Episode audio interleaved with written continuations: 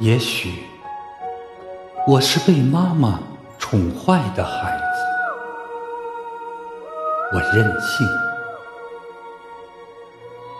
我希望每一个时刻都像彩色蜡笔那样美丽。我希望能在心爱的白纸上画画，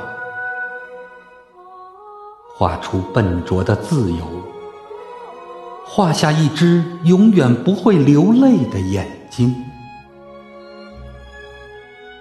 一片天空。